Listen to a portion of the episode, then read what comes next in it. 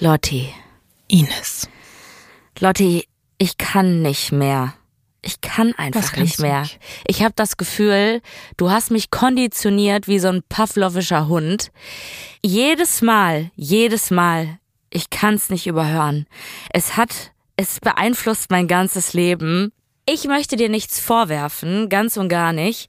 Ich dachte einfach nur, weil ich weiß, es hören ja ein paar Leute diesen Podcast und auch ein paar Leute, die wir kennen und die wir vielleicht zukünftig auch mal kennenlernen würden. Und es wäre schön, wenn wir uns mit diesen Menschen unterhalten, dass die auch so ein kleines Klingelchen im, im Hirn haben mhm. jedes Mal, wenn die kurz davor sind, einen bestimmten Satz falsch auszusprechen, weil ich mhm. sehe dich jedes Mal mit so einem richtig strengen Blick vor mir, wenn Menschen sagen, oh das macht keinen Sinn. Mhm. Lotti, bitte klär die Menschen auf, damit wir besser durchs Leben gehen können. Oh Mann, also, aber wir haben noch nicht einmal richtig darüber gesprochen, oder? Ich glaube nicht. Ich weiß nur, dass wir damals, als wir quasi den Startschuss gegeben haben für diesen Podcast, ohne es zu wissen, damals für meinen anderen Podcast, den MeTime Podcast, mhm. dass du mich durch den Tag gepeitscht hast und jedes Mal gesagt hast, Ines, nicht, es macht keinen Sinn, es ergibt keinen Sinn oder es hat keinen Sinn. Mhm. Viele machen es richtig, aber es gibt auch welche, die machen es nicht richtig und ich kann das nicht mehr überhören, ohne das Gefühl zu haben, dass du da stehst und mich anguckst und enttäuscht bist was habe ich bloß angerichtet? Du bist auch nicht der einzige Mensch, muss man wirklich sagen. Also egal ob mein Mann oder egal ob meine Managerin, meine Schwester, ich habe alle komplett zerstört damit für immer.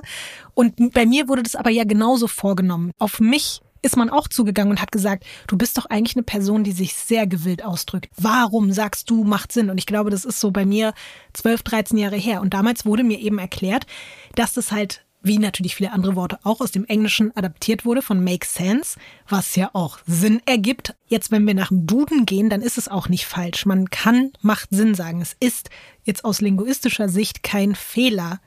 Aber halt, wenn man sich das Ganze mal anguckt, was dahinter steckt, nämlich dass Sinn ja eigentlich nicht gemacht werden kann und dass es natürlich auch aus sprachlicher Sicht so viel schöner klingt und so viel besser passt zu sagen, das ergibt Sinn oder das hat Sinn, hat sich das bei mir so krass eingebrannt, dass ich es dann genauso an alle Leute weitergegeben habe und das ist wie so ein, das ist wie so ein Pyramidensystem, mhm. wie bei der Crypto Queen, so weißt du von ganz oben nach ganz unten. Du musst es immer weitergeben, so schneeballmäßig.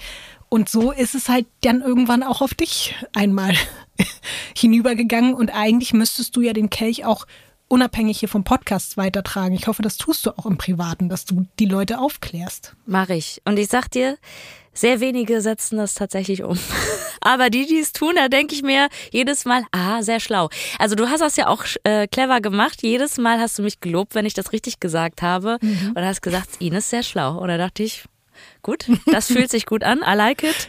Und genauso führe ich das dann auch fort. Weißt du, was mir nämlich aufgefallen ist, um diese Art von ergibt Sinn, Therapie bei jenem, jemandem durchzuführen, braucht man, glaube ich, wirklich 24 Stunden. Das reicht nicht, wenn du mal alle zwei Wochen mal fünf Stunden abhängst. Also du brauchst 24 Stunden am Stück, wo Intensiv. du auf jemanden einwirken kannst. Und ja. das ist wirklich so ein Hardcore-Workshop quasi, ja. wo du mhm. wirklich an deine Grenzen kommst. Das ist eine, eine Intervention, die einfach ein bisschen Zeit und Mühe braucht und für beide Seiten sehr anstrengend ist. Aber danach hat man, ich wollte gerade sagen, man hat ein schöneres Leben, aber eigentlich hat man auch ein ziemlich beschissenes nee. Leben bei allem. Ich sag dir, weißt du noch, wie dieser Satz angefangen hat? Also ja. dieses, dieses Gespräch hier gerade, ich kann nicht mehr. Und ich möchte bitte, dass alle Menschen, die das hören, das übernehmen. Bitte. Hilfe von Studio Womans. Das ist Weird Crimes.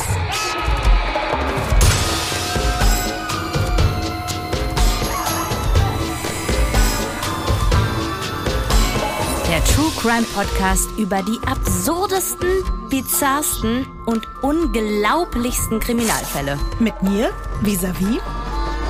Und ich bin Ines Agnoli.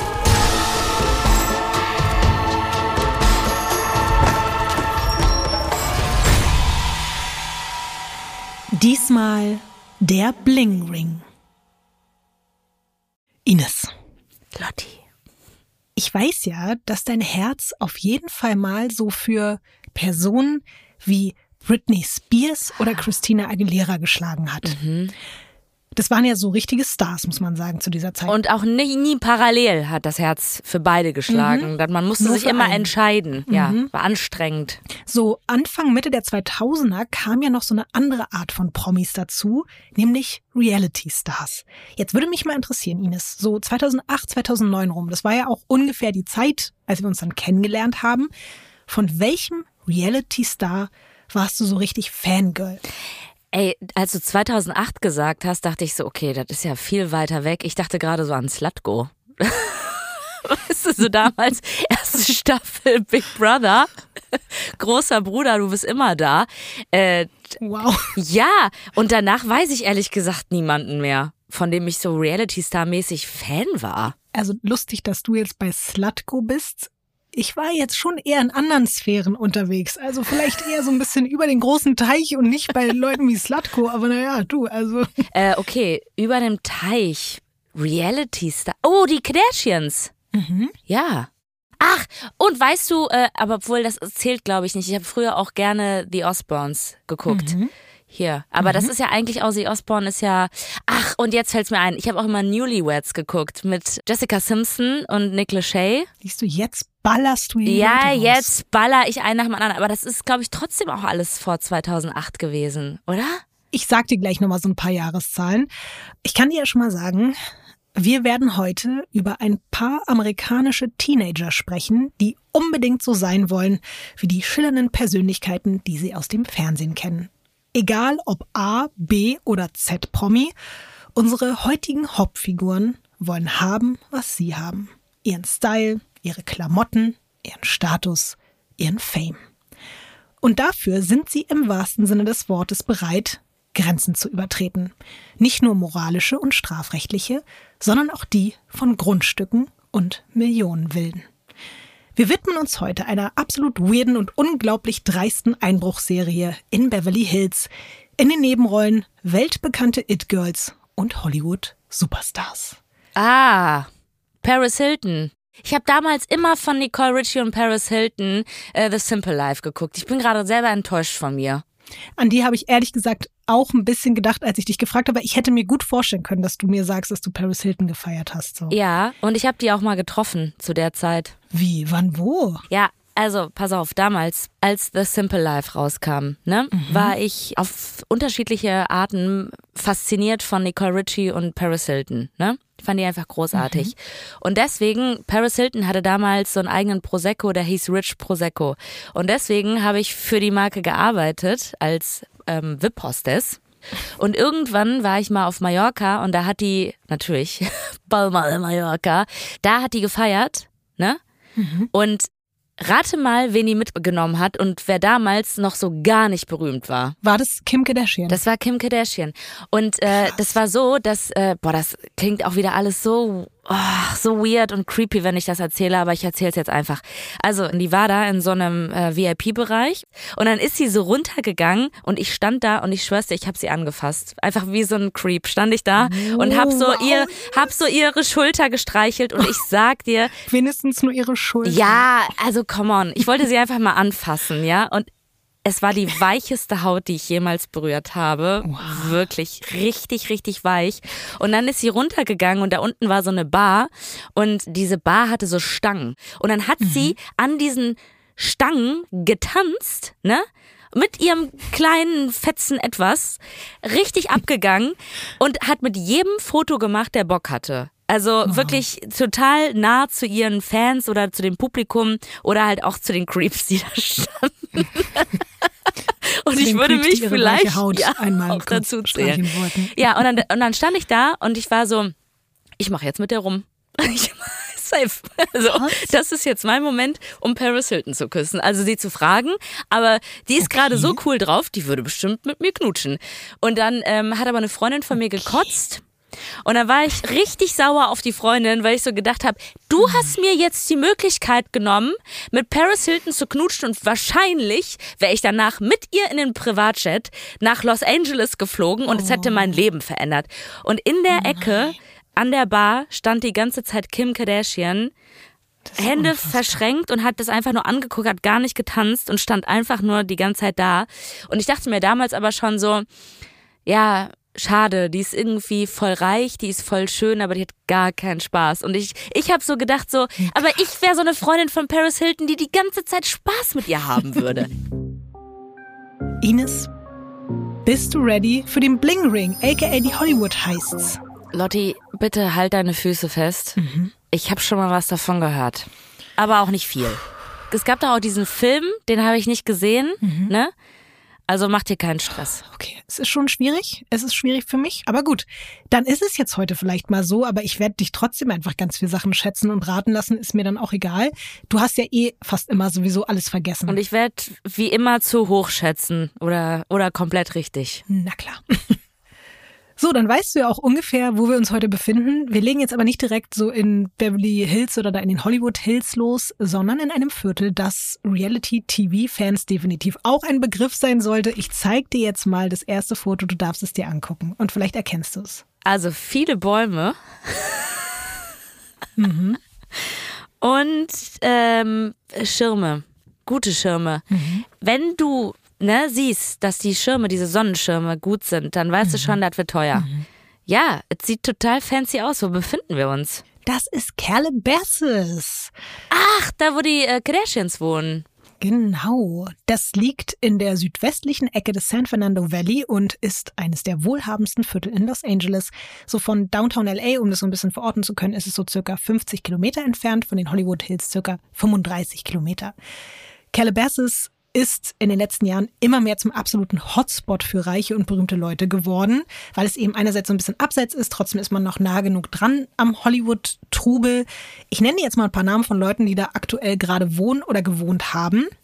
Justin Bieber, mhm. Nick Carter, by the way, rest in peace, Aaron Carter, ne? mhm. muss man glaube ich auch sagen dazu.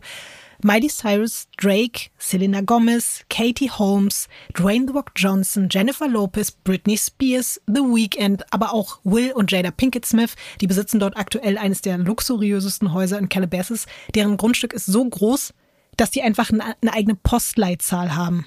Ich hoffe, Chris Rock wohnt weit genug weg, aber wenn die sogar eine eigene Postleitzahl haben, dann ist ja in Ordnung.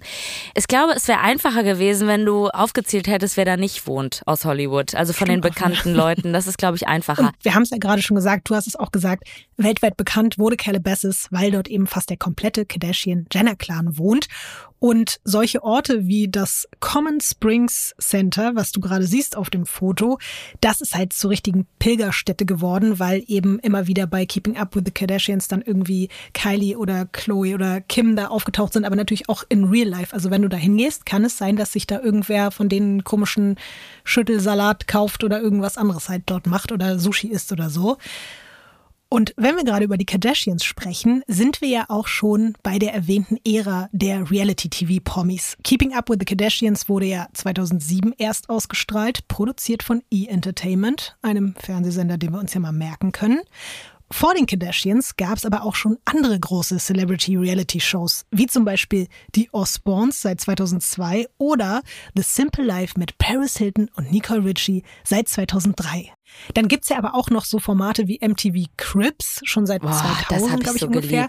Mm. Ich auch.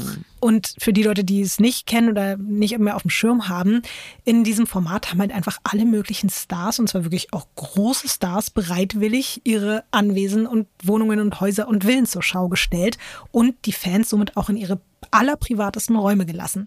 Und das gepaart dann noch mit dem gerade neu aufkommenden Social Media Zeug wie MySpace, YouTube, dann aber natürlich eben auch Facebook und Twitter, das hat dazu geführt, dass viele Stars zu dieser Zeit einfach keine unnahbaren und unerreichbaren Wesen mehr waren, die irgendwo da oben über einem im Weltall schweben, sondern halt wirklich Leute, deren Bettwäsche du kennst, von Zum denen. Greifen nah. Ja, ganz genau. Leute, von denen du sogar weißt, wann die morgens scheißen gehen und wo die einkaufen gehen und wo die wohnen und wann die zu Hause sind und wann die nicht zu Hause sind. Und genau das wird einigen Personen dieser Geschichte eben noch zum Verhängnis werden. Wir sind also in Calabasas im Sommer 2008 und dort leben auch die beiden Teenager Nick und Rachel mit ihren Eltern. Nick Prugo ist 17 und seine neue beste Freundin Rachel Lee ist 16 Jahre alt. Ich zeig dir jetzt mal ein Bild von den beiden und du kannst ja nur mal so vom ersten Eindruck her erzählen, was du so über die zwei denkst. Alter, dieses Foto ist so MySpace. Das ist richtig krass. Jetzt sieht man nicht so viel von, von der Mode, aber ich fühle, ich fühle, was die tragen, weißt du? Man sieht die Gesichter und ich, merke richtig mhm. den Gürtel mhm. und die Baumelketten da, so, weißt du? Mhm. Total.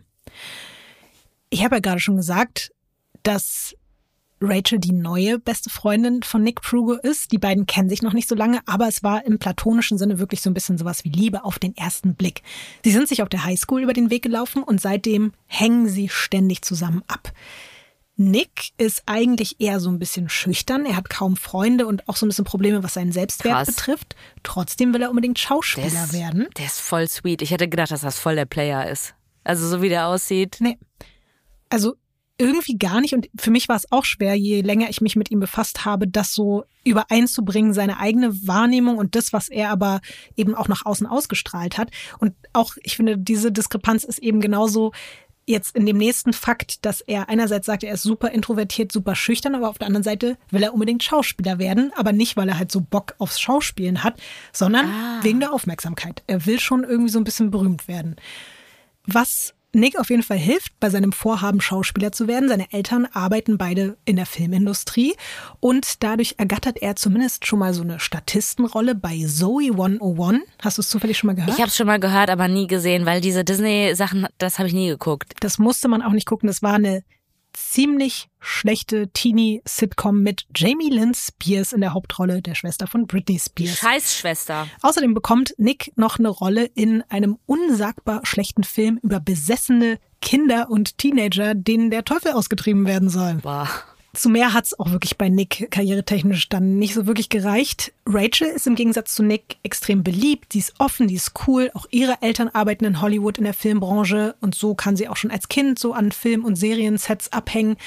Sie wird in der Highschool zur bestangezogensten Schülerin ihres Jahrgangs gewählt und auch zum Best Smile also ihr, ihr Lächeln wird zum besten Lächeln der Schule gewählt. Ich wusste gar nicht, dass es das gibt. Ey, aber, voll schön. Ey, wie, ey, weißt du, was ich gewonnen habe? Was denn? Tiefster Ausschnitt.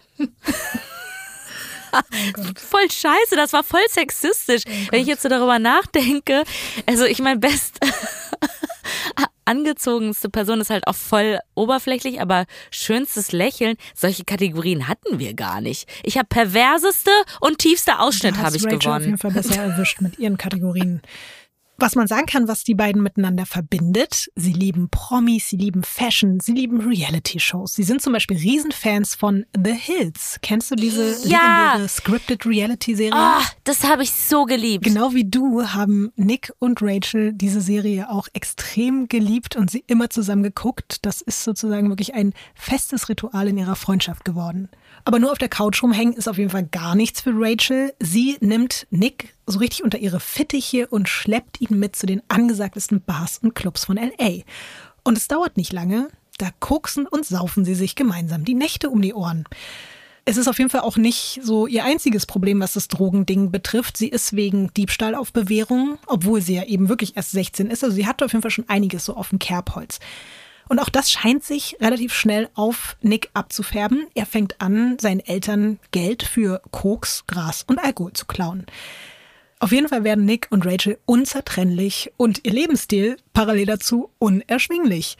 Eines Nachts laufen sie nach einer Party nach Hause und Rachel fängt an, im Vorbeigehen an Türgriffen von Autos zu ziehen und irgendwann geht tatsächlich eine Tür auf. Rachel steigt ins Auto und fängt an, das zu durchsuchen und irgendwann kommt sie freudestrahlend mit einem Portemonnaie in der Hand wieder raus. Und am nächsten Tag gehen die beiden problemlos mit dieser Kreditkarte aus dem geklauten Portemonnaie shoppen. Ab jetzt machen die beiden das so nach jeder Party. Sie nennen es Autos checken. Nick fährt im Schritttempo mit dem Auto seiner Mutter durch die Straßen von Calabasas und Rachel hängt sich so halb aus dem Fenster und zieht im Vorbeifahren an den Türen der parkenden Autos. Und wenn eins offen ist, dann halten sie an und holen alles raus. So kommen sie die nächsten Wochen ziemlich gut über die Runden. Das Geld auf den Kreditkarten investieren sie in Designerhandtaschen, Sonnenbrillen, Klamotten, aber natürlich eben auch ins Feiern. Aber das alles reicht den beiden noch nicht. Und gefühlt sind halt auch irgendwann bald alle unabgeschlossenen Autos in Calabasas abgegrast. Und da läuft den beiden dann durch Zufall eine neue Gelegenheit über den Weg. Ein Kumpel von Nick postet bei MySpace ein Video, in dem er total glücklich berichtet, dass er mit seinen Eltern für elf Tage nach Jamaika fliegt. Elf Tage das unbewohnte Haus dieser reichen Familie in Calabasas, von dem Nick sogar die Adresse kennt. Rachel überzeugt Nick, dass es quasi eine Art Einladung ist, die sie nicht abschlagen können. Nick ist sich eigentlich nicht so ganz sicher, ob er das wirklich machen soll, aber er will halt auch unbedingt, dass Rachel ihn cool findet und deswegen machen sich die beiden ein paar Nächte später auf zu seinem Haus. Sie klingeln, klopfen, aber es ist niemand da. Vorne ist alles abgeschlossen, da kommen sie nicht rein, aber die Hintertür ist offen. Die zwei spazieren also ganz entspannt rein und fangen an, das Haus zu durchsuchen. Der erste gemeinsame Einbruch sieht am Anfang nicht ganz so vielversprechend aus, aber dann finden sie ein Safe, ebenfalls nicht verschlossen, und in dem sind knapp 40.000 Dollar in Bar. What? Ja. Was auf jeden Fall krass ist, dieser erste Einbruch von den beiden hat super geklappt. Niemand schöpft Verdacht und deswegen ziehen sie diese Masche in den nächsten Wochen noch ein paar Mal in anderen Häusern durch. Vor allem Rachel geht es dabei nicht darum jetzt irgendwie, dass sie viel Geld haben will. Sie will die Kohle dann einfach nur direkt wieder in neue Klamotten investieren die sie dann zum Beispiel auch wirklich so nur danach kauft, was sie bei The Hills gesehen hat. Also sie sagt dann, oh, Audrina Petridge hat dort dieses Kleid getragen und geht dann sofort los und muss sich das auch kaufen. Das ist auch wirklich fast schon so ein bisschen zwanghaft bei ihr. Und so kommen die beiden auf eine neue Idee. Warum Klamotten nachkaufen, wenn sie sie nicht auch einfach direkt an den Quellen ihrer Inspiration bekommen können? Der nächste Einbruch soll also nicht bei irgendwem stattfinden, dieses Mal bei einer Person, die so viel Geld und so viel Besitztümer hat, dass es sie eigentlich noch nicht mal wirklich stören würde, wenn ein bisschen was fehlt. Und eine Person, die sie aus dem Fernsehen kennen und von dessen Ruhm und Kleiderschrank sie was abhaben möchte. Nick guckt deswegen auf Promi-News-Seiten und möchte dort herausfinden, welcher Celebrity gerade wo in der Welt unterwegs ist und eben nicht in ihrem Haus in LA. Der Name ist heute schon gefallen du hast diese Frau an der Schulter berührt und du darfst jetzt das nächste Foto umdrehen und dann darfst du nochmal sagen, wer es ist. Das ist motherfucking Paris Hilton. Die ist auf jeden Fall in einem Bereich von ihrem Kleiderschrank. Ich würde mal sagen, es ist definitiv nicht der einzige Kleiderschrank. Und sie hält diese unfassbar hässliche MS-Bag. Sehr viel, sehr viele Klamotten und Kleider. Und dann mhm. ist da so ein äh, gläserner Tisch nee, so ein verspiegelter Tisch, wo halt mhm. super viele kitschige Accessoires sind, die mir persönlich viel mehr zusprechen als diese Tasche. Es ist wirklich so, sie zeigt diesen Kleiderschrank und also Kleiderschrank kann man das eigentlich gar nicht nennen, aber sie zeigt das in fast jedem zweiten Interview oder postet eben auch selbst Fotos davon. Und auch das interpretieren Rachel und Nick quasi als eine Art Einladung, weil sie können so ja schon mal im Vorfeld checken, welche Sachen sie davon mitnehmen wollen. Und Nick findet eine Seite, auf der wirklich alle exakten Adressen der bekanntesten Promis in Los Angeles stehen. Ganz einfach. Und auf dieser Seite heißt es Zitat, Willkommen an dem einzigen Ort, an dem Sie Ihre Häuser hinter hohen Hecken, großen Toren und Sicherheitssystemen sehen können. Sie erhalten einen Scheiße. beispiellosen Zugang zu der Art von Lebensstil, den sich Ihr Lieblingsstar leisten kann. Nein. Und das spielt natürlich in dem Moment einem Nick und einer Rachel so krass in die Hände, weil das ist ja wie für die beiden auch geschrieben. Und da steht natürlich eben auch die Adresse von der Villa von Paris Hilton. Die befindet sich in einer bewachten Gemeinde in Beverly Hills auf einem 5000 Quadratmeter großen Grundstück. Die Frage ist natürlich jetzt, wie verschaffen sich ein 17-Jähriger und eine 16-Jährige Zugang zum Grundstück und zum Haus eines weltbekannten Promis? Sie checken einfach mit Google Maps die komplette Gegend und suchen sich so, ohne vor Ort sein zu müssen, einen passenden Weg und wussten natürlich, okay, das ist eine gated Community, da gibt es einen Security-Check und den müssen sie irgendwie umgehen. Also ist klar, man kann da auch nicht direkt irgendwie vor der Tür parken und da einfach reinmarschieren. Und sie entscheiden deswegen, dass das Auto ein bisschen weiter weggeparkt werden muss, dass sie dann zu Fuß durch so ein hügeliges Gelände laufen, was sich da vor dem Anwesen befindet.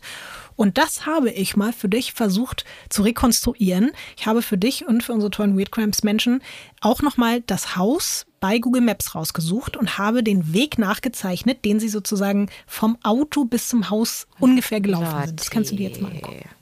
Hast du selber gezeichnet mit Paint? ja. Okay, ähm, sieht jetzt gar nicht so hügelig aus, ehrlich gesagt. Also da ist so eine Hauptstraße und die laufen halt dann so ein bisschen nebenher. Aber da ist schon, das sieht man jetzt nicht, aber zwischen der Straße und diesem Gebiet ist ein Zaun. Und das ist schon, das sind so Hügel und da du siehst ja auch Bäume und so. Das sind so eine Art Feuerschneisen oder Brandschneisen für den Fall irgendwie, dass es brennt. Und es ist ein bisschen abenteuerlicher, als es da jetzt aussieht, aber es ist auch nicht zu kompliziert, um es nicht zu schaffen. Nee, finde ich auch nicht. Also äh, ich hätte mir das wirklich viel krasser vorgestellt durch irgendwelche wirklich Hollywood Hills oder sowas halt, wo du da noch irgendwie campen mhm. musst. Es ist auf jeden Fall sehr groß, aber es ist trotzdem alles sehr nah beieinander mhm. auch. Also gut, ich glaube, es ist trotzdem nicht so nah mhm. beieinander, dass wenn da zwei Leute einbrechen, dass man das mitbekommt. Das habe ich mir nämlich auch gedacht. Natürlich haben die beiden ja auch gewartet, bis es dunkel wird. Und jetzt geht's auch los. Da, wo ich das Kreuz gemalt habe, stellen sie das Auto ab. Dann klettern sie über diesen Zaun, bahnen sich den Weg durch die Feuerschneisen und so nach knapp 15 Minuten nach so einer kleinen Wanderung stehen sie vor dem Grundstück von Paris Hilton. Auch da müssen sie nochmal einen Zaun überwinden, aber dann haben sie es geschafft. Sie betreten den Garten von Paris Hilton. Sie schleichen um den Pool rum, gehen zur Eingangstür und sie machen es dann genauso wie beim ersten Einbruch. Sie klingeln erstmal ein paar Mal, um sicherzugehen, dass wirklich niemand da ist. Und es ist niemand da. Sie checken die Türen und tatsächlich ist die ganz normale vor der Tür einfach Was? Offen. Die, die ist Haustür? nicht abgeschlossen. Ja. Die ganz normale Haustür ist offen. Das kann ich ja. mir nicht vorstellen. Es ist aber so.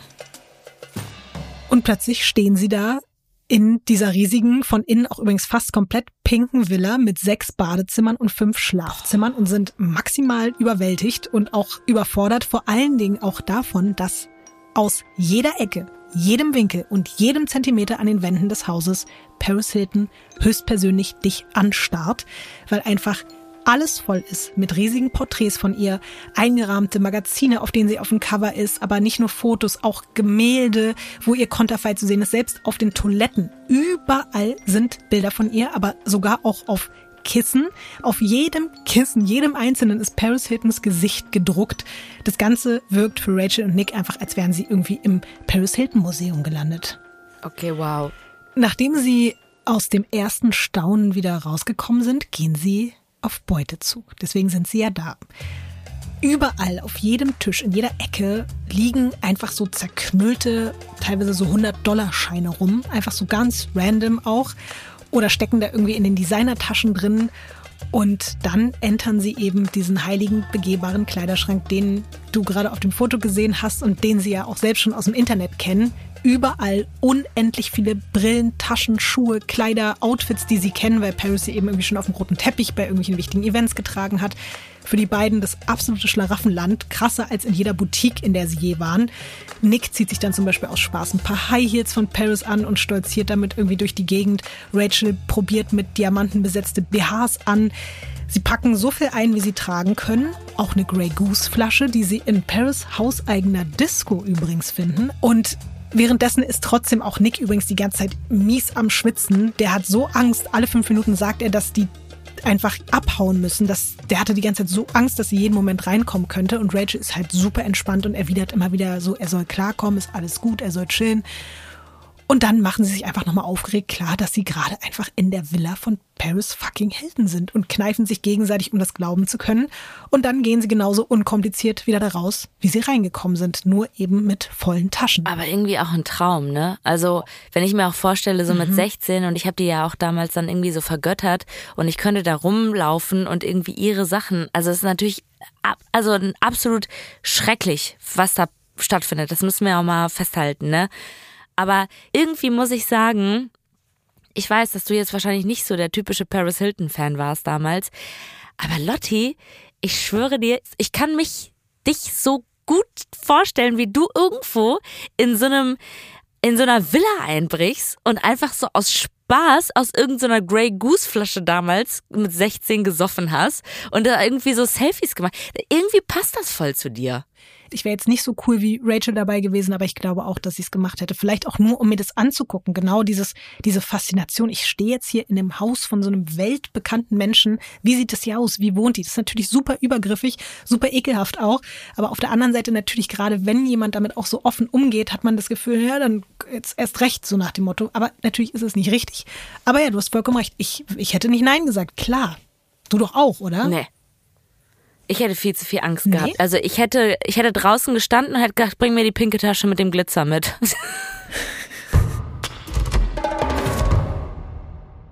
Was ich auch so krass finde, statt danach dann irgendwie erstmal nach Hause zu fahren, so mit dem Diebesgut sich irgendwie unauffällig zu verhalten, gehen die beiden danach direkt erstmal auf Paris Hiltons Nacken in LA feiern und die sind auf jeden Fall richtig in so einem Rausch, die ballern dann weiter, die trinken, saufen, koksen und sind total auch so beflügelt davon, was sie gerade erlebt haben, dass sie da einfach ihren ersten geglückten Celebrity-Einbruch so locker eben mal durchgezogen haben. Nur ein paar Tage später kommt Paris Hilton in ihre Villa zurück.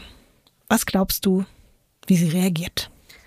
Aber die checkt das, dass das äh, passiert ist, weil ich dachte jetzt so mit diesen ganzen geknüllten 100-Dollar-Scheinen, also das kennt man ja auch damals, wenn man Simple Life gesehen hat und immer so dieses äh, How much is this? I'll take it. Die fragen zwar nach, wie teuer das ist, aber du merkst eigentlich, es ist eh egal. Äh, deswegen würde ich jetzt nicht sagen, dass die das merken würde, wenn da ein paar geknüllte 100-Dollar-Scheine fehlen. Ich glaube aber, wenn sie es wirklich gemerkt hat, dass es unfassbar schlimm ist und dass sie komplett ausrastet und sofort die Polizei ruft. Oder ihre Schwester Nikki. Aber dein erstes Gefühl war richtig, sie checkt's nicht. Nick und Rachel haben Geld und Gegenstände im Wert von 50.000 Dollar mitgegeben. Ich meine, ja gut, das ist für sie aber auch wirklich nichts. Ja, ich wollte sagen, für uns ist so 50.000 Dollar, aber Paris hat keinerlei Ahnung, dass irgendwas fehlt. Man muss aber auch sagen, dass die beiden schon so schlau waren, bewusst nicht noch mehr mitgehen lassen zu haben. Der Plan war eben, dass es nicht auffällt und dieser Plan ist aufgegangen. Nach diesem erfolgreichen Coup, was denkst du, machen sie jetzt? weiter. Richtig. Und wo? Lindsay Lohan. Sie denken sich, es hat doch so super geklappt. Warum machen wir es einfach nicht nochmal bei Paris Hilton im Haus? Ah, nein. Boah, ist das, boah, ist das mhm. schlimm. Nick hatte die letzten Wochen jeden einzelnen Tag TMZ gecheckt und auch alle anderen Plattformen, weil der halt wissen wollte, gibt es irgendwo einen Bericht, aber es gab nichts. Also diese Aktion ist einfach nicht aufgefallen und deswegen werden sie jetzt noch dreister. Genau zwei Monate nach der ersten gelungenen Mission stehen sie wieder im Garten der Millionenvilla. Aber dieses Mal ist Paris Hilton sogar in der Stadt. Nick hat einfach übers Internet herausgefunden, dass sie auf einer Party ist und somit einfach wirklich jeden Moment nach Hause kommen könnte. Und trotzdem wollen sie es durchziehen. Nee. Boah, ist das mhm. abgefuckt. Aber daran, also da merkst du ja auch schon, die brauchen ja nur noch den krasseren Kick, um irgendwie überhaupt mhm. Spaß zu haben. Dann noch schön in Kombi mit Koks und Alkohol und geht einfach nur noch darum, dass das das Geld von der Person ist oder dass wir da eingebrochen sind. Und das ist, boah. So, Problem ist aber dieses Mal, Ines, die Tür ist zu. Die Tür, die vorher ganz entspannt aufging, geht nicht mehr auf. Und dann kommt Rachel einfach auf die sehr einfache, aber schlaue Idee, einfach mal unter der Fußmatte nachzugucken. Nein. Und was finden Sie da? Nein, Lotti. Ein Schlüssel. Nein, ey. Mhm. Die Haushälterin hat den Schlüssel unter die Matte gelegt. Ja. Boah ich glaube wirklich, die hat sich so sicher in dieser bewachten Community gefühlt, dass sie dachte, da kommt keiner rein und raus. Auf jeden Fall können sie es nicht fassen. Die haben jetzt einen eigenen Schlüssel zu Paris Hiltons Haus. Das heißt, sie schließen einfach die Tür auf, gehen da rein. Aber dann der Schock, Ines. Sie sind diesmal nicht allein. Nicht alleine. Prince, Marilyn Monroe, Tinkerbell, Baby Bear, Dolce, Prada, Harajuku Bitch. Alle sind da und kommen auf sie zugelaufen. Ich dachte gerade ersten Moment Prince und ich dachte mir so, wie geil ist das denn? Dann brichst du ein und dann ist da gerade Prince. Ah, sorry, uh, I didn't know that you are uh, I'm breaking this time. Uh, I was here and I was dancing to Purple Rain. Also nur für die Leute, die es jetzt vielleicht wirklich noch nicht gecheckt haben, es sind ihre Chihuahuas und da ist auch noch ein Pomeranian dabei. Und ich fand diese Vorstellung einfach so lustig, weil die kommen da rein und plötzlich sind da diese ganzen Hunde, die auf sie zukommen und sich auch noch freuen, Auf jeden Fall, nachdem sie dann den Hunden ein bisschen Aufmerksamkeit geschenkt haben, gehen sie dann zurück in den zweiten Stock, da wo ihr persönliches Schlaraffenland wartet. Und ich habe noch mal zwei Bilder rausgesucht, weil es eben wirklich so krass ist, weil das Internet voll ist davon. Und da kann man noch mal andere Bereiche von diesem absurden Kleiderschrank sehen, die wir noch nicht gesehen haben. Du darfst das Bild umdrehen. Also wir haben unten auf jeden Fall das Foto von ihrem Schuhschrank, aber ich würde mal sagen, es ist ein Tausendstel von ihrem Schuhschrank. Und oben ist ein Foto von ihrem Schmuckzimmer. Und ich meine, wir reden hier nicht vom Bijou Brigitte Schmuck. Wirklich, das sind Sachen, mhm. wir können uns gar nicht ausmalen, wie sowas überhaupt sich anfühlt mhm. oder kostet. Diese Zahlen haben wir nicht gesehen. Die können wir uns nicht vorstellen. Also du sowieso nicht, aber auch die Menschen, die nicht ein Problem haben mit Dyskalkulie. Mhm.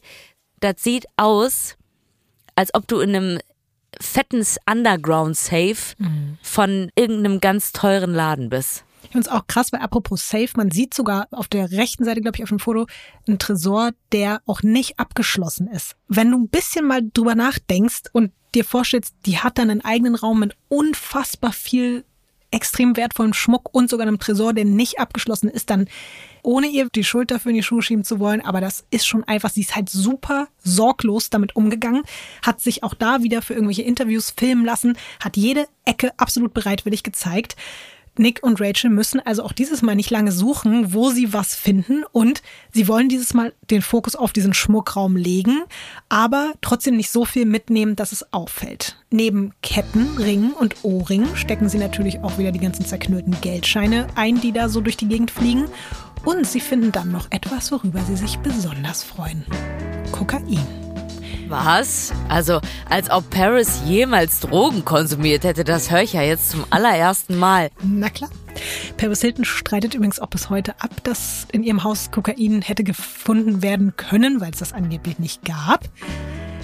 Es ist aber so, dass die beiden sich natürlich nicht nehmen lassen zu probieren, was Paris Hilton da für einen Stoff zu Hause hat. Und Nick sagt später, Zitat, ihr Koks war wie Scarface Koks, das beste Koks, was ich jemals genommen habe. Und weil ihm der Einbruch so noch viel mehr Spaß macht und er nicht mehr so schwitzt und nicht mehr so Angst hat, nimmt er sich vor, ab jetzt übrigens nur noch zugekokst irgendwo einzusteigen. Und weil Nick ja im Gegensatz zu Rachel die Klamotten und Schuhe von Paris Hilton jetzt nicht ganz unbedingt so selbst tragen würde, sucht er sich dieses Mal noch was Spezielles nur für sich aus, nämlich ein paar Sneaker von Benji Madden. Der ist zu diesem Zeitpunkt der Freund von Paris und ab jetzt trägt er aber einfach diese Benji Madden Sneaker so wirklich jeden Tag. Geht damit auch zur Schule und die werden ein wichtiger Teil seines Lebens. Vollgepackt, komplett drauf und glücklich verlassen die beiden Freunde Paris Villa, bevor sie von ihrer Party zurückkommt. glücklich und komplett drauf. Also, man hat jetzt gerade nicht so das Gefühl, als ob die was Böses getan hätten. Glaubst du denn, dass sie dieses Mal was merkt? Nein. Richtig. Und glaubst du, dass es das letzte Mal war? Nein. Richtig. Schließlich haben Nick und Rachel ja jetzt einen eigenen Schlüssel. Sie haben den nämlich mitgenommen. Es heißt später, und ich kann nicht genau sagen, ob es so stimmt, aber sie haben sich eine Kopie von dem Schlüssel anfertigen lassen und haben den anderen Schlüssel wieder unter die Matte gelegt und hatten dann sozusagen eine eigene Kopie von dem Schlüssel. Ob es genau so war oder ob sie den Originalschlüssel einfach behalten haben, das lässt sich, glaube ich, nicht mehr genau rekonstruieren, aber Willst du mal schätzen, wie oft die beiden jetzt innerhalb der nächsten zwei Wochen noch bei Paris einbrechen? Also zweimal waren sie ja schon da und jetzt in den nächsten zwei Wochen. Wie oft noch? Mm, zehnmal. Ines, wie soll man denn in 14 Tagen zehnmal einbrechen? Paris ist nicht im Urlaub Mit oder so. Schlüssel? Ja. Oh, Mann, dreimal. Und ich finde, dreimal in zwei Wochen ist viel. Es sind jetzt dann insgesamt ja auch einfach schon fünfmal. Das darf man nicht vergessen, Ines. Dreimal ist sehr, sehr viel. Ja, es ist auch sehr viel. Ja, siehst du, zehnmal.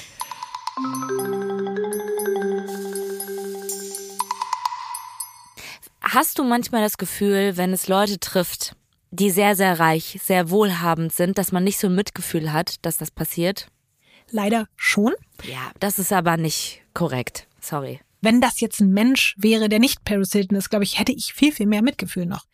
Aber natürlich, wenn wir uns jetzt darüber Gedanken machen, auch wie krass es ist, dass wie doll da ihre Privatsphäre gestört wurde und wie wie anmaßend und schrecklich das ist, dass da Leute immer wieder reinkommen und sich an ihren Sachen bedienen. Natürlich ist es ekelhaft, aber ich gebe trotzdem zu, wenn jemand in so einem Überfluss lebt und quasi so in seiner wie in seinem Palast und von da aus einfach auch die ganze Zeit dieses Rich Girl Ding so hart abfeiert, tut es mir vielleicht nicht ganz so doll weh, als außenstehender Mensch das zu betrachten, als wäre das jetzt bei jemandem, der eh nicht viel hat, muss ich zugeben.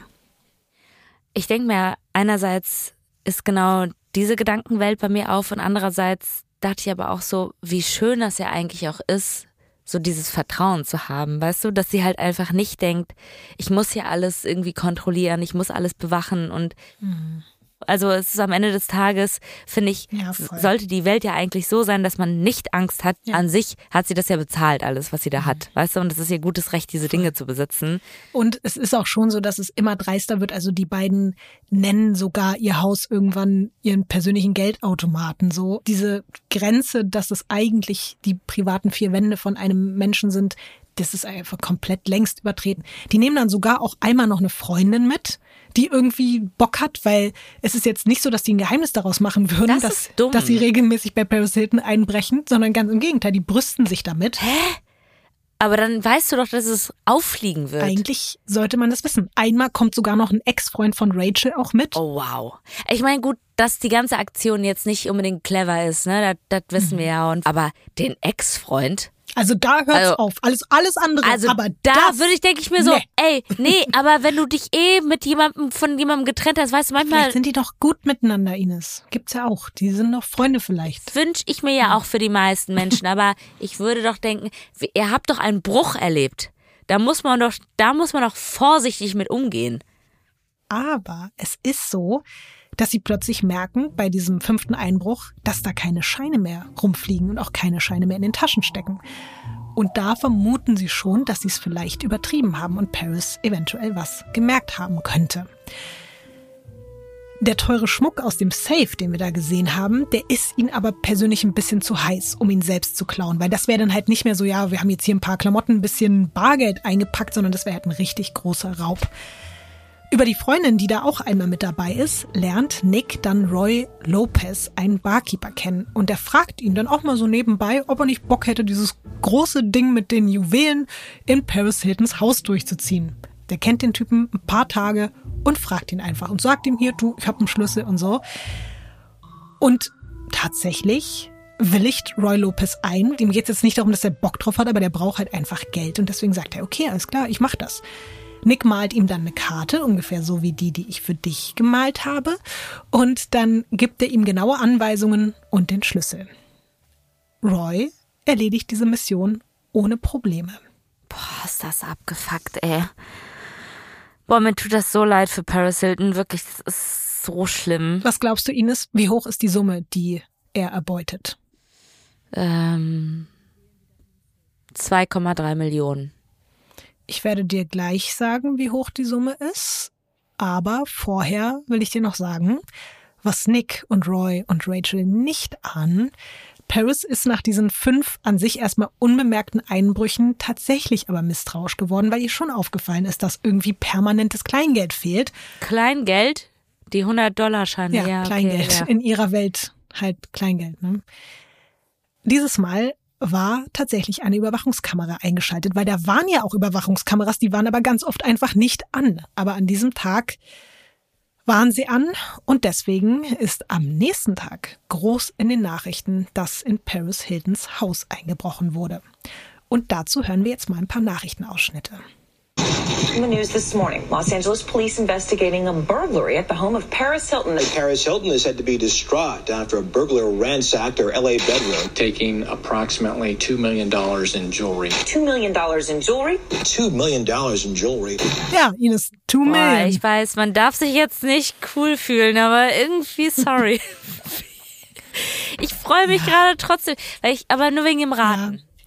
Es ist bei dem Fall so, dass man wirklich auf den Überwachungsaufnahmen sieht, dass dieser Roy Lopez mit einer Tasche unterm Arm, wo alles rausquillt, wirklich wie so richtig, wie du dir so in einem Märchen vorstellst, wie jemand. So ein Entenhausen. Ja, genau. Da ja. überall quellen die Ketten raus und die Sachen. Also der hat schon echt richtig ordentlich eingepackt so.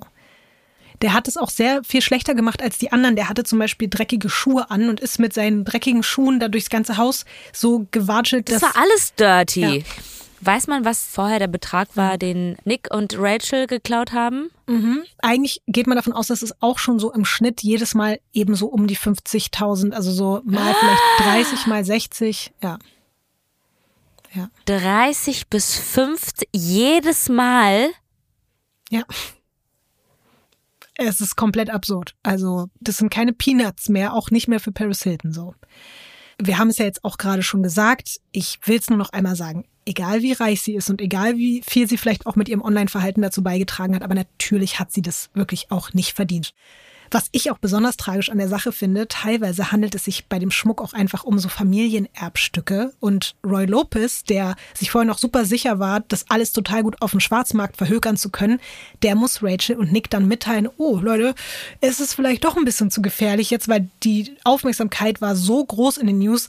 Wenn du jetzt diese Teile irgendwo verkaufst, dann stehen direkt am nächsten Tag die Cops vor der Tür. Also sitzen die da jetzt auf diesem Schmuck, den Paris nicht mehr hat und die können damit noch nicht mal irgendwas machen. Also so richtig bescheuert. Rachel und Nick geht's natürlich auch nicht vorrangig ums Geld, aber jetzt, wo ihre Quelle quasi versiegt ist, brauchen sie natürlich trotzdem auch ein neues Opfer. Und sie haben eine sehr, sehr schlaue Idee. Was glaubst du, Ines? Welche Nacht in Hollywood wäre denn wohl am prädestiniertesten für einen Einbruch? Halloween. Fast die Oscarnacht. Aha.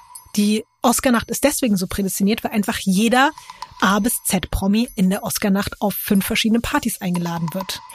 Die denken sich natürlich jetzt weiter so, okay, wir bleiben mal bei den Häusern, die wir halt gut kennen und in denen sie vielleicht auch gefühlt schon hunderte Male waren, weil die Person, die darin wohnt, eben jeden Winkel zur Schau stellt. Ich habe dir ja schon erzählt, dass Nick und Rachel eine gemeinsame Lieblingsserie haben. Du erinnerst dich? The Hills. The Hills. Und eine der Hauptdarstellerinnen. Audrina? Audrina. Audrina Patridge. Ihr Haus ist mittlerweile auch wirklich mehr Filmset als irgendwie, dass es private vier Wände wären. Das ist genau das, was du gesagt hast. Also auch wenn es Scripted Reality war, aber das hat in deren eigenen Häusern stattgefunden. Ihr eigenes Leben war da irgendwie mit drin. Und die beiden kennen halt einfach die meisten Zimmer von ihr in- und auswendig. Die wissen genau, wie es da aussieht. Und dazu kommt, dass Rachel einfach Audrinas Style total liebt und in dieser Nacht oder an diesem Abend postet sie eben auch, auf welche Oscar-Party sie gehen wird. Und somit ist für die beiden alles klar.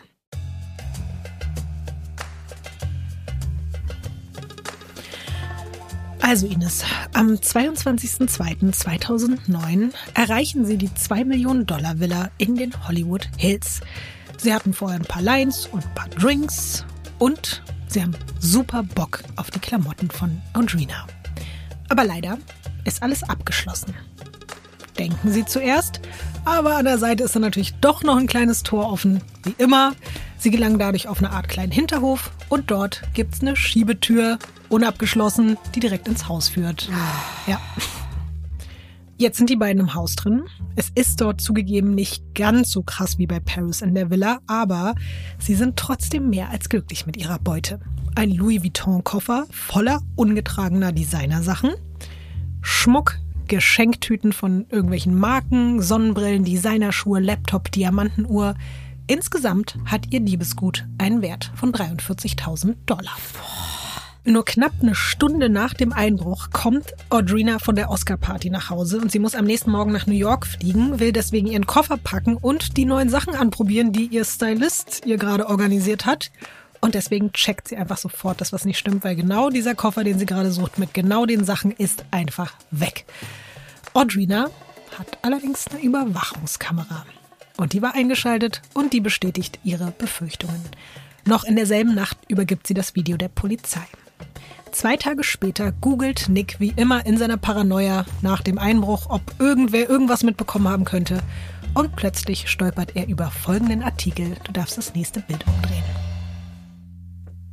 Okay, wow. Also, es ist erstmal TMZ, ne? Mhm. Schon traurig genug, dass die das wieder sind.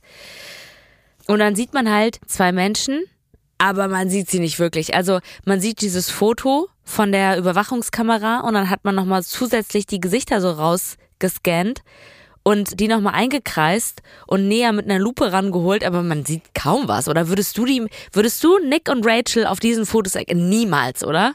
Nee. Was ich lustig finde, ich finde auf dem Bild von Nick, was so rangezoomt ist, als würde er so erstaunt sein. Ich weiß nicht, ob du das aufgrund der Druckerqualität gerade siehst, aber es sieht so aus, als würde er so mit offenem Mund in dem Moment, als er gerade feststellt, dass die Tür sich aufschieben lässt. So sieht das Foto für mich irgendwie aus. Weißt du, was ich da höre? Dieses Das ist für mich das Bild. So. Das ist das Geräusch dazu. Es ist natürlich trotzdem so, dieses Ding, die beiden so in Konstellation, er mit dem Hut ist so sein Markenzeichen, ihre Klamotten. Es ist natürlich nicht ganz ungefährlich, dass diese Bilder jetzt aufgetaucht sind. Es ist dazu noch ein Artikel natürlich eben erschienen und da steht unter anderem drin, Audrina Petridge hat gerade ein Überwachungsvideo von ihrem Haus in LA gepostet, in das Sonntagabend eingebrochen wurde. Und es sieht so aus, als ob die unmaskierten Trottel durch eine unverschlossene Tür reingekommen sind. Paris Hilton-Style. Das ist aber das Verrückte, dass dieser Vergleich gezogen wurde, ist in dem Moment jetzt wirklich nur gerade ein Zufall. Also niemand ahnt in dem Moment, dass es da wirklich einen Zusammenhang gibt, weil auf dem Überwachungsvideo von Paris sieht man ja eine Person, die auch ganz anders aussieht als diese beiden Personen. Also man denkt sich nur, okay, krass, eben ähnlich dreiste Vorgehensweise, aber ansonsten sieht man da noch gar keinen Zusammenhang. Nick hat jetzt auch wirklich Riesenpanik, dass er erwischt werden könnte, dass die jetzt einfach auf ihn kommen durch diese Bilder. Aber das Thema ist ganz schnell wieder vom Tisch, weil irgendein anderer Skandal um die Ecke kommt und alle wieder vergessen haben, dass bei Audrina Petridge eingebrochen worden ist. Und obwohl es jetzt diese Überwachungsbilder gibt, die im Umlauf sind, haben die beiden schon das nächste Ziel auserkoren. Ich habe dir in akustischer Form einen kleinen Tipp mitgebracht und dann darfst du raten, um wen es sich handelt.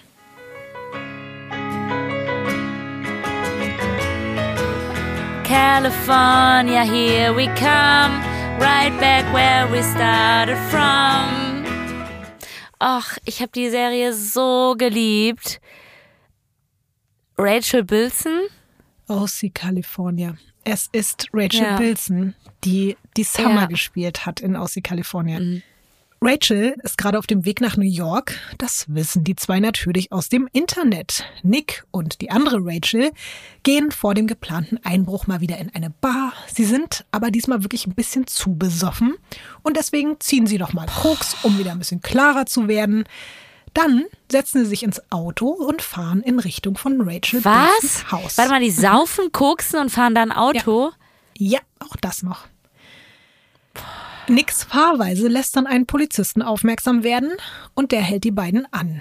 Nick denkt sich so, okay, fuck, das war's jetzt. Alles klar, jetzt bin ich komplett am Arsch, weil die einfach sogar noch geklauten Stuff von Audrina Petridge im Kofferraum haben.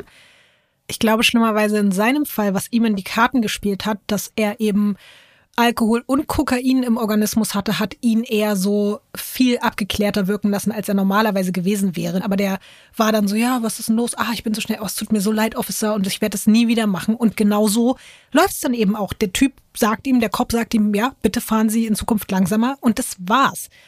Da denke ich mir dann auch wieder, ich glaube, eventuell wäre er nicht der weiße Nick, der er da war am Steuer, dann wäre das wahrscheinlich auch wieder Safe. anders ausgegangen. Aber es ist einfach so, es passiert nicht mehr. Und er darf weiterfahren und die beiden machen sich auf zu Rachel Bilsons Haus. Möchtest du mal raten, wie sie da reinkommen, Ines? Ähm, irgendwo liegt ein Schlüssel unter irgendeiner Matte oder irgendeine Tür ist auf. Die Hintertür ist offen. Was ist ja. denn mit denen? Es ist einfach wirklich unfassbar, aber die scheiß Hintertür ist auf. Die beiden gehen da rein. Sie bedienen sich vor allem an den Designertaschen. Sie nehmen aber auch sehr wertvollen Schmuck mit. Auch der hat in dem Fall wieder nicht nur materiellen, sondern auch ideellen Wert. Möchtest du mal raten, wie hoch die Beute dieses Mal ist? Ich glaube, der ist jetzt nicht so krass viel zu holen wie zum Beispiel bei Paris Hilton, trotzdem mehr als bei Audrina Patridge. Ich würde sagen, die machen irgendwas zwischen 50, 60.000 Dollar, ja. 220.000 Dollar. Mhm. Ja. Dein Mund geht nicht wieder zu Ines. Nee, ich denke mir so, ich überlege gerade, was kann man bei mir klauen, ne? Was wertvoll ist. Ich komme ja nicht mal auf 5000 Euro oder so. Weißt du, also das ist so. Ja. Boah, es ist ganz schrecklich in dem so Fall, krass. dass der Verlobungsring ihrer Mutter mit dabei war. Und der kostet irgendwie über 100.000 Dollar alleine. Ja. Also richtig schlimm. Auch noch so, so einfach auf eine emotionale Art ganz, ganz, ganz, ganz schrecklich. Und Ines, bei diesem Einbruch nehmen sie nicht nur was mit, sondern Rachel lässt auch noch was da. Lass noch was da. Also Kannst Rachel lässt bei Rachel. Rachel, was da? Möchtest du raten, was? Scheißt. Ja. Aber auch so drin und nicht abziehen? Also auch darüber gibt es wieder verschiedene Aussagen. Die eine sagt, es wäre quasi einfach nur, sie hätte dort nur mal ganz kurz die Toilette benutzt, aber es gibt eben auch Aussagen darüber, dass das wirklich da für alle sichtbar da drin die kleine, die kleine Wurst. Es gibt krasserweise noch eine Aussage darüber, wo es auch verschiedene Meinungen gibt, aber es heißt sogar, dass Rachel und Nick in dieser Nacht so drüber sind und so zugeballert und besoffen sind, dass sie noch zusammen bei Rachel Bilzen duschen gehen. Ja, aber das finde ich jetzt nicht so schlimm, wie bei jemandem zu scheißen. Findest du das nicht strange? Wie besoffen müssen sie denn gewesen sein, dass sie sich dann da noch denken, oh, wir sind gerade eingebrochen bei Rachel Bilson und jetzt gehen wir noch zusammen eine Runde nackt unter die Dusche bei ihr? Ja, aber die suchen doch nur nach dem neuen Kick. Lotti, die haben da gerade in das Klo geschissen, ohne abzuziehen. Wunderst du dich jetzt noch darüber, dass sie da duschen gehen? Ehrlich gesagt bin ich froh, weil wahrscheinlich haben die nicht mal Klopapier benutzt und denken sich so, lass mal sauber machen. So, Nick fühlt sich jetzt nach all diesen erfolgreichen Promi-Einbrüchen so selbstbewusst und so cool wie noch nie in seinem ganzen Leben. Der ist extrem so auf so einem High, also vielleicht hat er auch wirklich eine Art Höhenflug. Und als Rachel für ein paar Wochen bei ihrem Vater in Las Vegas ist, lernt er eines Abends beim Feiern in einem Club in Hollywood Alexis Nyers kennen. Und diese Begegnung wird für beide gravierende Folgen haben. Alexis ist 17 und mit ihrer gleichaltrigen besten Freundin Tess unterwegs. Tess wohnt mit Alexis zusammen und Alexis Mutter und Alexis Schwester in einer ziemlich strangen WG, würde ich jetzt mal sagen. Bevor ich dir noch ein bisschen was über Alexis und ihre Familie erzähle, gibt's erstmal ein schönes Gruppenfamilienfoto. Irgendwie finde ich süß. Ich will gar nicht wissen, was die Geschichte ist. Können wir einfach das ganze Alexis-Ding skippen? Irgendwie finde ich es gerade einfach, finde ich es schön, dass irgendwie Frauen sich so im Arm haben und irgendwie sich zurechtgemacht haben für ein Fotoshooting und dass die eine gute Zeit in ihrer WG haben. Es tut mir leid, aber nee. Okay, scheiße. Da musst du jetzt leider durch. Ja, alles klar. Also, die Eltern sind getrennt. Der Vater von Alexis war, by the way, Kameramann bei Friends. Boah, das ist cool. Und die Mutter die du da siehst in der Mitte, Andrea, ist ein ehemaliges Playboy-Model. Sie sagt von sich selbst, dass sie narzisstisch ist. Sie raucht mit den minderjährigen Mädchen zusammen Gras. Und sie ist auch richtig gut dabei, wenn es um Kokain und Alkohol geht. Auch mit den Kindern? Naja, ich glaube mit dem Alkohol schon. Was jetzt Koksen betrifft, darüber gibt es so keine Aussagen. Aber sie gibt denen zum Beispiel auch jeden Morgen einfach so Adderall und solche Sachen, also so Amphetamine. Angeblich, weil alle ADHS haben, aber das ist schon auch einfach alles so super, super grenzwertig. Die vier haben auch einfach kein richtiges Einkommen und trotzdem kauft Andrea, die Mutter, zum Beispiel mal eben für 30.000 Dollar eine Zellulite-Maschine weil sie das für sich und die Töchter irgendwie wichtig findet. Was? Aber eigentlich hatte auch keiner richtig Zellulite. Also es ist alles komplett bescheuert. Sie hat ganz viele andere komische Geräte, die alle ganz, ganz viel Geld kosten und sie verschuldet sich dafür extrem. Und weil die Familie eben dringend Geld braucht, müssen sie und die drei Mädels jeden Morgen gemeinsam eine Affirmation für Erfolg in der Unterhaltungsbranche wiederholen. Scheiße, das klingt so sick alles. Sie glaubt nämlich an das Gesetz der Anziehung und ich lese oh. dir mal einen kleinen, es ist nur ein mini kleiner Auszug daraus, aber das müssen Sie jeden Morgen immer und immer wieder zu viert wiederholen. Ich bin ein selbstständiger und erfolgreicher Profi, der in der Unterhaltungsbranche arbeitet und den Menschen und unserem Planeten etwas zurückgibt. Und das müssen Sie dann immer wieder sagen. Ich bin ein selbstständiger und erfolgreicher Profi, der in der Unterhaltungsbranche arbeitet und den Menschen und unserem Planeten etwas zurückgibt. Weißt du, was mir das für Vibes gibt? Jota-Vibes. Ja, kann ich nachvollziehen, auf jeden Fall. Und damit es dann auch mit der Unterhaltungsbranche klappt, motiviert Andrea ihre Tochter Alexis und die beste Freundin Tess, sich um einen Job zu kümmern. Rate mal, was sie vorschlägt. Pornos. Nee, warte mal hier, Playboy auch. Ja, Pin-Up-Models sollen sie werden. Und da sind sie 17, ne? Sie selbst nimmt übrigens noch eine kleine Stelle an als Pfarrerin in der Kirche der religiösen Wissenschaften. Wa warte mal. Hä? Äh, was? Ja. Ich, also ich erzähle das ja auch alles, weil wir hier bei Weird Crimes sind und es ist einfach nur komplett weird. Das klingt für mich nach einem eigenen Fall ja. gerade. es wird auch noch weirder, Ines. Es dauert nicht lange und die beiden Mädels bekommen erste Modelaufträge. Zum Beispiel werden sie als Background-Tänzerin für ein Musikvideo engagiert, in dem sie sich halbnackt hinter Vorhängen an dem Interpreten des Songs rekeln und reiben dürfen. Der Interpret des Songs ist Marilyn Manson. Oh nein, ja. oh nein, oh nein. Googelt alle mal ja. Marilyn Manson, was da irgendwie auch in den letzten Jahren rausgekommen ist. Mhm. Und um noch mehr Kontakte zu knüpfen, gehen Alexis und Tess eben oft zusammen in die angesagtesten Clubs, aber auch wirklich nur, wenn die A-Promis da sind. Und genau bei so einer Gelegenheit läuft sie eben Nick über den Weg. Sie erzählt ihm von ihrem Traum, berühmt zu werden und er erzählt ihr von den vielen tollen Klamotten und Accessoires, die er so hat. Sie sagt später, sie dachte, er wäre ein Stylist. Alexis und Tess und Nick treffen sich dann auch außerhalb der Partys und Nick schenkt den beiden immer mehr Sachen, die er geklaut hat, auch welche von Paris Hilton und Rachel Bilson. Alexis ist währenddessen übrigens gerade dabei, ihre Karriere aufzubauen, neben dem Pin-Up-Modeling. Sie hat eine kleine Minisprechrolle in so einem Low-Budget-Film bekommen und erzählt einem Produzenten, der dort mitbeteiligt ist, von ihrer Familie und dieser ganzen täglichen Hollywood-Manifestation und der findet das so strange, dass die ein paar Wochen später gemeinsam mit ihrer Mutter, ihrer Schwester und eben Tess eine Anfrage für eine eigene Reality-Show bekommt. Und zwar von E-Entertainment. Das ist auch die gleiche Produktionsfirma, die die Kardashians produziert. Und die wollen halt auch so eine Art Kardashians, aber in noch ein bisschen trashiger, noch ein bisschen abgefuckter und halt so ein bisschen hippie-mäßig. Die Dreharbeiten für den Piloten haben gerade angefangen und auch Nick soll Teil des Casts werden als Alexis schwuler bester Freund. Im Juli 2009 bekommt Andrea, die Mutter von Alexis, dann mit, dass Alexis Oxy raucht. Und das ist wirklich, by the way, fast schon so eine, so eine Art Vorstufe eigentlich von Heroin. Also, und das zu rauchen, also das ist die letzte Scheiße. Auf gar keinen Fall bitte machen. Ich habe nie gehört. Ja. Und Andrea jetzt nicht so als Mutter, die sagt, oh mein Gott, meine Tochter nimmt Drogen, sondern sie ist eher so, hm, ah, damit kann ich jetzt gar nichts anfangen. Und sie ist ja eher so Team Kokain und Team Halluzinogene und sie findet das super unprofessionell für diese Reality-Show, dass ihre Tochter da jetzt irgendwie Oxy raucht und deswegen schmeißt sie Alexis erstmal raus. Die zieht vorübergehend zu Nick und zu seinen Eltern und ab jetzt verbringen sie so viel Zeit miteinander, dass Nick ihr ganz offen über die Einbrüche erzählt und er haut wirklich jedes Detail raus. Er erzählt ihr auch zum Beispiel, dass Rachels kompletter Kleiderschrank nur noch aus gestohlenen Sachen der Stars besteht. Und was glaubst du, was macht das mit Alexis? Die hat Bock, das auch mal auszuprobieren die will unbedingt jetzt Teil der Einbruchgang werden. Nick ist sich nicht so richtig sicher, weil das, was du vorhin auch schon gesagt hast, mehr Leute, mehr Risiko, du musst mehr teilen.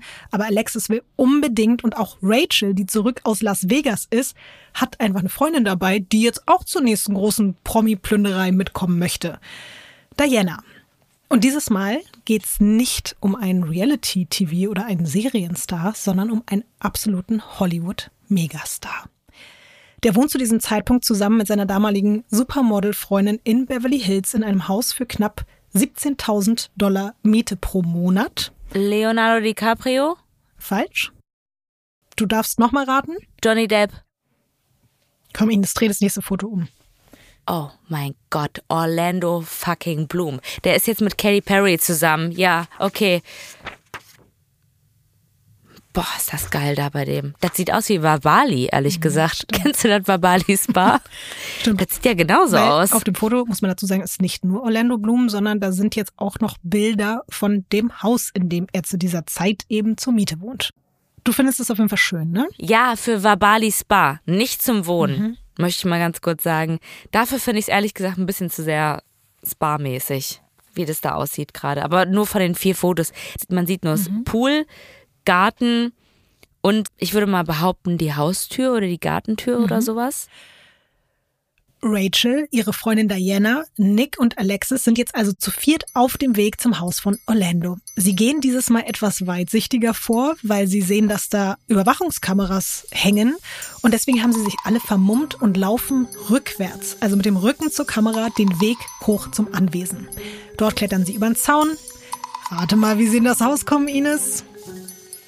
Boah, nee, ne? Also ist jetzt wieder eine Tür offen oder irgendein Schlüssel? Da war eine Schiebetür offen und so spazieren die vier Teenager auch da ganz problemlos in das Haus des Fluch der Karibik und Herr der Ringestars. Dieses Mal ist es dann übrigens auch für Nick das absolute Paradies, weil er feiert Orlando extrem als Schauspieler, aber er findet ihn eben auch super stylisch und die beiden haben zum Glück auch beide eine ähnliche Größe. Und Nick packt deswegen einen Haufen Shirts und Hosen und Caps und Schuhe von Orlando Bloom ein, die Mädels schnappen sich Kleider von Miranda Kerr. Und das war es aber noch nicht. 5000 Dollar in Bar und 10 Rolex-Uhren gehen auch noch in ihren Besitz über. Du darfst jetzt noch mal raten, was die Gesamtsumme dieses Einbruchs ist. Das alles ist schon mal mehr wert als 5000 Dollar. Da sind wir uns einig. Mhm. Es gibt jetzt Rolex-Uhren, die fangen an bei 2.000, 3.000 Euro.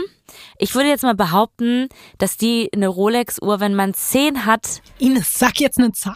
Lass mich doch mal überlegen, meine Güte. Nee, so, 550.000 Dollar. Es ist krass viel Geld. Also auf jeden Fall weit entfernt von meinem Kontostand.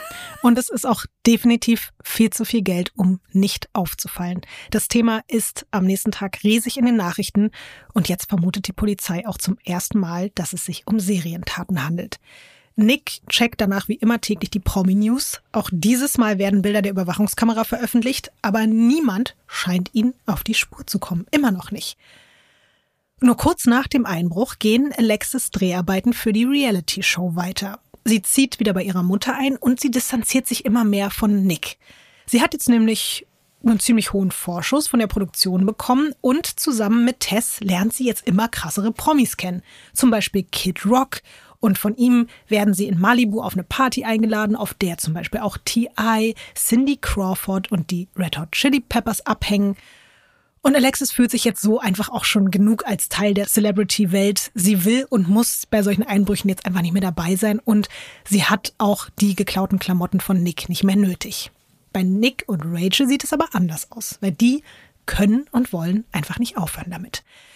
Sie haben jetzt erstmal Highschool-Musical-Star Ashley Tisdale im Visier entscheiden sich aber dann mhm. doch noch für jemand anderen.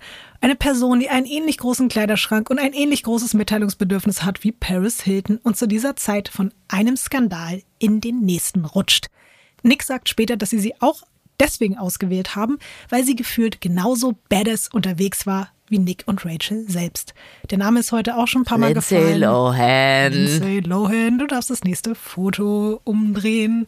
Wie immer alle Fotos auf Weird Crimes Podcast und auch auf diesem Bild sieht man übrigens nicht nur Lindsay selbst, sondern auch das Haus, in dem sie zu diesem Zeitpunkt wohnt. Das sieht wieder aus nach Immo Scout, oder? Es ist einfach so Fassade und mhm. innen drin, ja, Küche ist mit dabei und äh, so ist das Parkett. Lindsay Lohan ist definitiv zu diesem Zeitpunkt ein absoluter Superstar. Die ist auf allen Titelseiten und sie ist so viel unterwegs und dokumentiert das auch fleißig, dass die Einbrecher-Gang sicher ist, dass sie nicht zu Hause sein wird.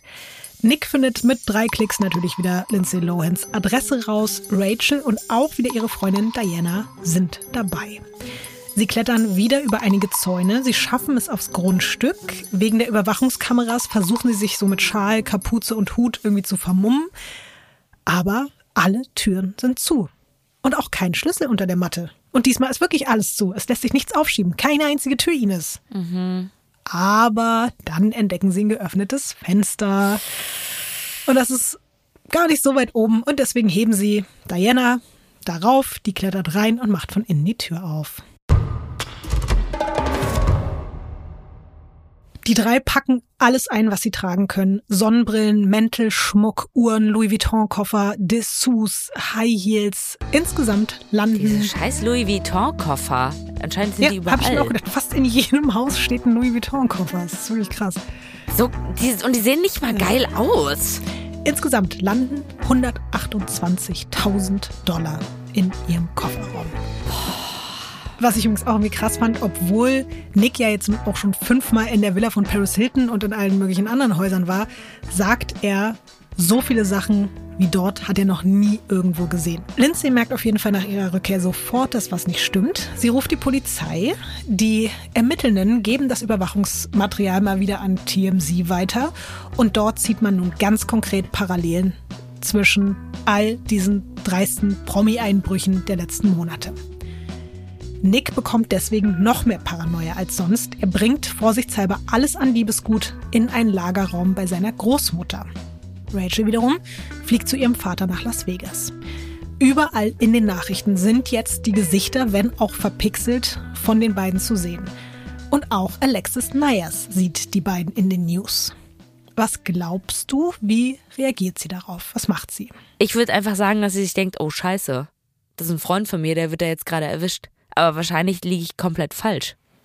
Ich habe diese Frage natürlich auch gestellt, weil ihr Verhalten super weird ist. Also klar, sie hat sich von ihm distanziert, aber sie war ja selbst bei dem Orlando Bloom Einbruch dabei und deswegen ist es unfassbar, dass sie am nächsten Tag zusammen mit ihrer besten Freundin Tess beim Police Department in Hollywood anruft und einen Namen nennt.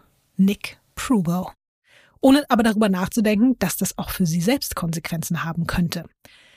Nachdem die Ermittelnden dann das Profil von Nick bei Facebook checken und mit den Überwachungsvideos vergleichen, wird er dann mit erhobenen Händen aus seinem Elternhaus abgeführt.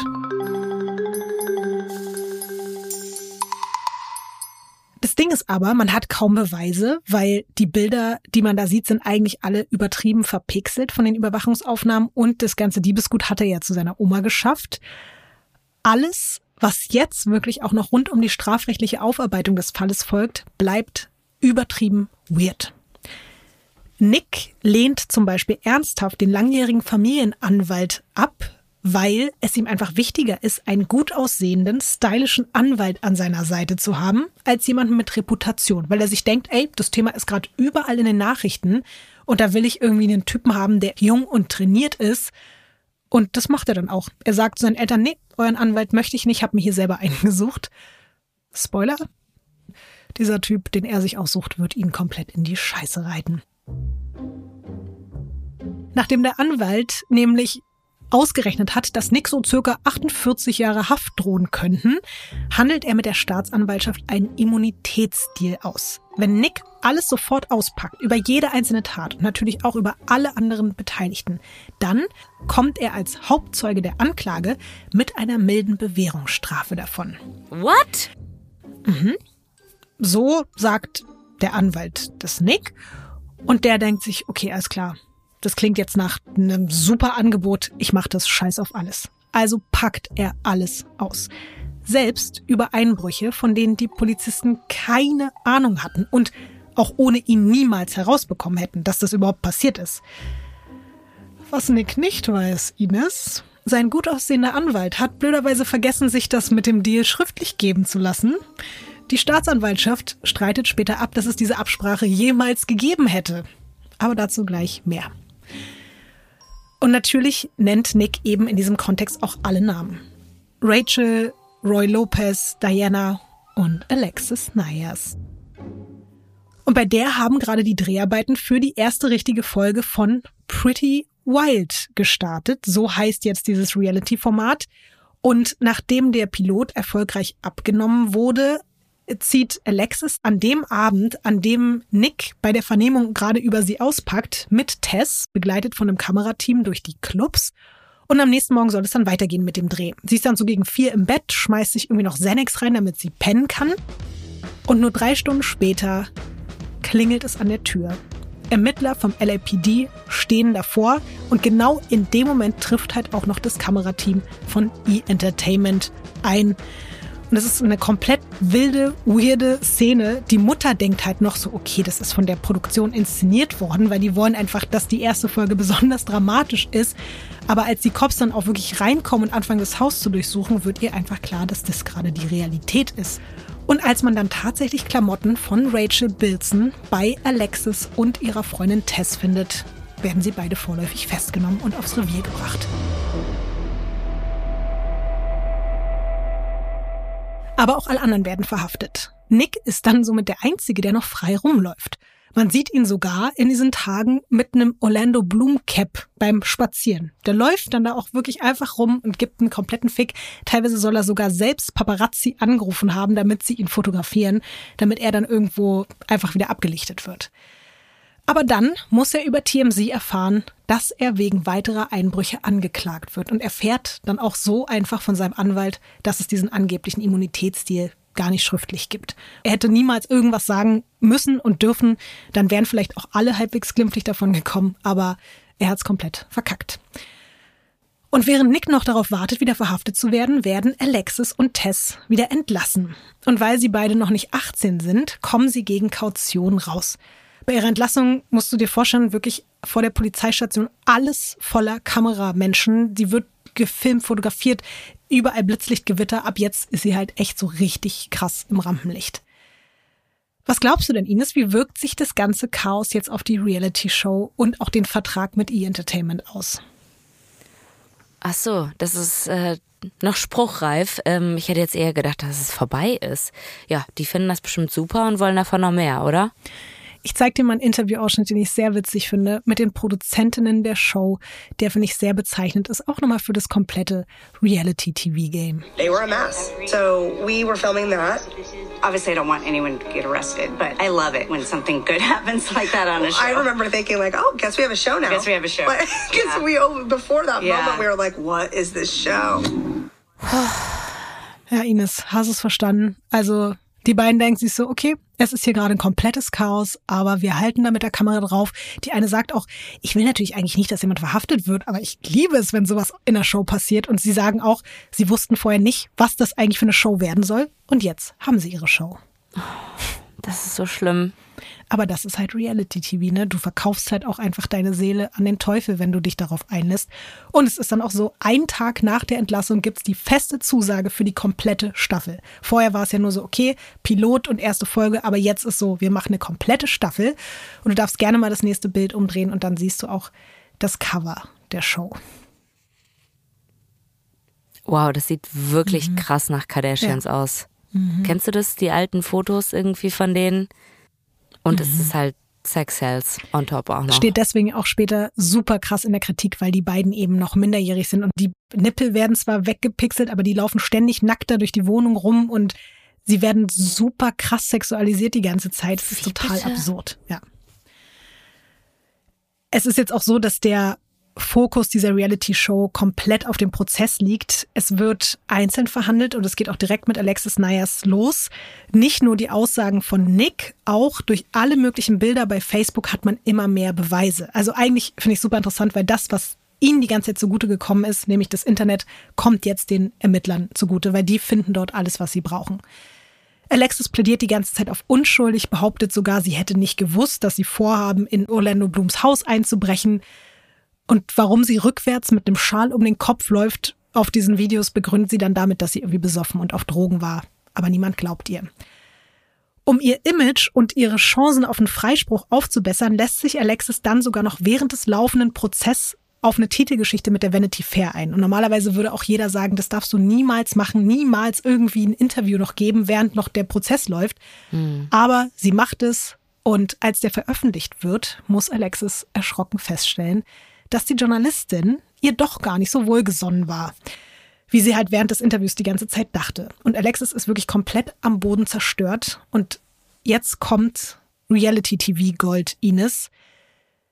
Während das nämlich passiert, dass sie diesen Artikel von der Vanity Fair liest, in dem sie komplett zerrissen wird, filmt die ganze Zeit das Kamerateam von Pretty Wild mit und jeder Mensch, glaube ich, der in den letzten 20 Jahren in den USA Reality TV verfolgt hat, der kennt diese Szene. Das ist ein absolutes Meme geworden, deswegen müssen wir uns das jetzt anhören. Alexis versucht nämlich immer wieder bei der Vanity Fair Autorin anzurufen, aber ihre Mutter, die halt auch komplett drüber ist, redet ihr immer wieder rein und deswegen rastet Alexis permanent aus und sie ruft da halt zehnmal hintereinander an und quatscht die ganze Zeit dieser Journalistin auf die Mailbox und es ist einfach nur absolut absurd und das hören wir uns jetzt an. Nancy Joe, this is Alexis Nyers calling. I'm calling to let you know how disappointed. Nancy Joe, this is Alexis Nyers. I'm calling to let you know how disappointed I am. and your story. How horrible you me. You and this lied. You stop. You lied. And Stop it. Show it. Stop it, You Mom. lied. Stop. Damn it. Nancy Joe, this is Alexis Nyers calling. I'm calling to let you know how disappointed I am in your story. There's many things that I read in here that were false. Like you saying that I wore six inch Louboutin heels to court with my tweed skirt when I wore four inch little brown BB shoes. $29. Every time you yell, I have to re record it! Man muss es halt auch einfach unbedingt mit den Bildern dazu sehen. Es ist unglaublich. Ich weiß nicht, ob du es gerade nämlich gehört hast. Das Wichtigste war ihr ja, dass Nancy Joe geschrieben hat, also die Frau, dass Alexis vor Gericht 15 Zentimeter hohe Louboutin-Absätze getragen hätte, obwohl sie tatsächlich nur 10 Zentimeter braune Babyschuhe für 29 Dollar getragen hat. Und das ist so absurd und es ist so schön, sich das anzugucken. Natürlich tut's auch irgendwie weh, aber es ist einfach auch Trash-TV Gold. Vielleicht schaffen wir es, wenn wir es nicht in die Story packen, dann verlinken wir es hier irgendwo in den Show Notes oder so. Man muss sich das auf jeden Fall angucken. Vor Gericht spielt das alles natürlich keine Rolle mehr. Orlando Bloom höchstpersönlich taucht vor Gericht auf und sagt gegen Alexis Nyers aus. Und deswegen hat sie keine Chance mehr freigesprochen zu werden.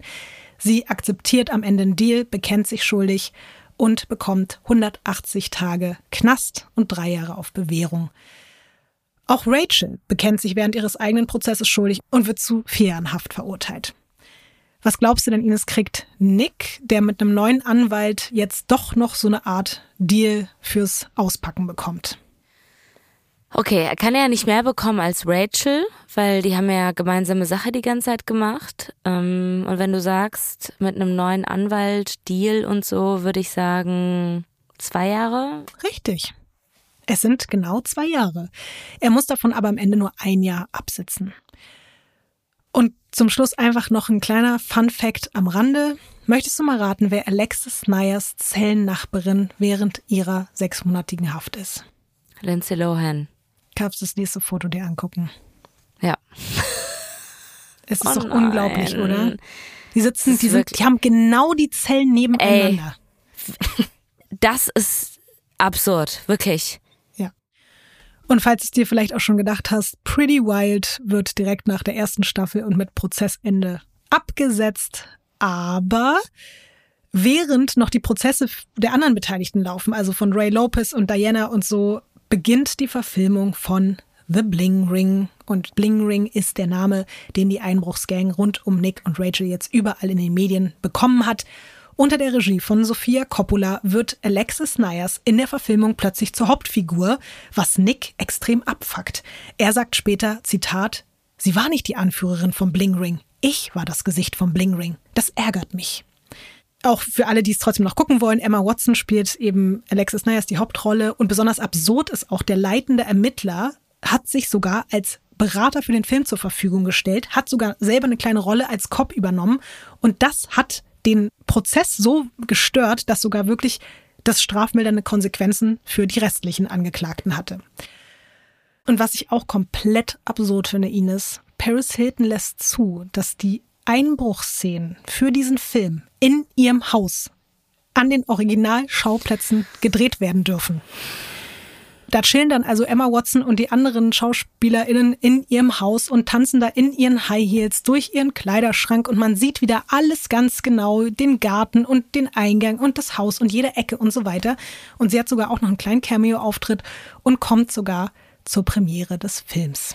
Ich finde das so schlimm, wie traurig diese ganze Welt ist, mit der ich irgendwie groß geworden bin, die ich so vergöttert habe. Du hast es ja auch vorhin schon angesprochen mit Aaron Carter, mit auch Britney Spears, mit, mit diesen ganzen, auch der ganzen Backstreet Boys, also alles, was man so hört mittlerweile, wo man sich so gedacht hat, boah, das ist so eine Traumwelt und die leben da und das ist alles so wunderschön.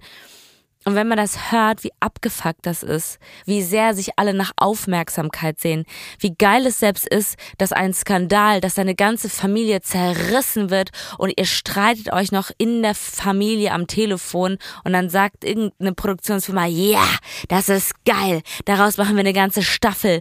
Das ist alles so abgefuckt und ich beneide so gar nicht mehr dieses Leben von diesen Menschen. Da steckt so viel mehr hinter, diese, diese ganzen Suchte, diese Dränge nach Aufmerksamkeit, nach Liebe, nach gesehen zu werden. Und es wird nie gestillt durch das, was sie tun, nie genug von irgendetwas, von materiellen Dingen, von, von Aufmerksamkeit, von Narzissmus, von Drogen, von Alkohol, von Tabletten. Es ist so schlimm und es ist so abgefuckt. Hm. Du hast natürlich vollkommen recht mit allem, was du gesagt hast. Und trotzdem ist mir aber auch dabei aufgefallen, dass für all das, was da passiert, ja auch trotzdem auf der anderen Seite noch Menschen stehen, die auch mit dafür verantwortlich sind, nämlich die Menschen, die das alles konsumieren. Wenn wir jetzt mal wieder zurückgehen zu dem Reality-TV-Ding, dass, weil du gerade gesagt hast, diese Menschen, die dann eben nach immer mehr Aufmerksamkeit sich sehen und die Produzentinnen, die dann sich abfeiern, weil dann da sich die Leute streiten. Aber im Endeffekt sitzen wir natürlich auch ganz oft hinter diesen Bildschirm und gucken uns das an. Natürlich. Und sind sozusagen diejenigen, die das befeuern und begünstigen. Und wir sind sozusagen der Antrieb auch dessen. Und wir schenken ihnen eben diese Aufmerksamkeit. Und deswegen ist es schon auch alles ein ekelhafter Teufelskreis.